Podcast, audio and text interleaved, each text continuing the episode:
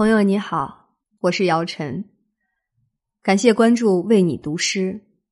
今天我为你读的是诗人李少君的作品《傍晚》。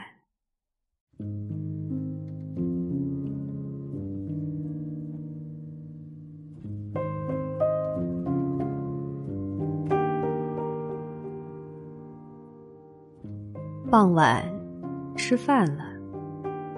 我出去喊仍在林子里散步的老父亲。夜色正一点一点的渗透，黑暗如墨汁在宣纸上蔓延。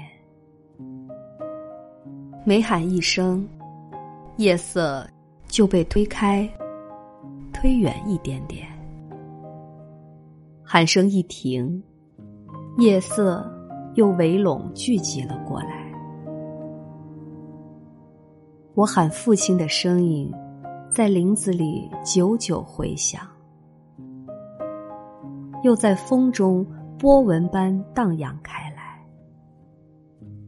父亲的应答声，使夜色明亮了一下。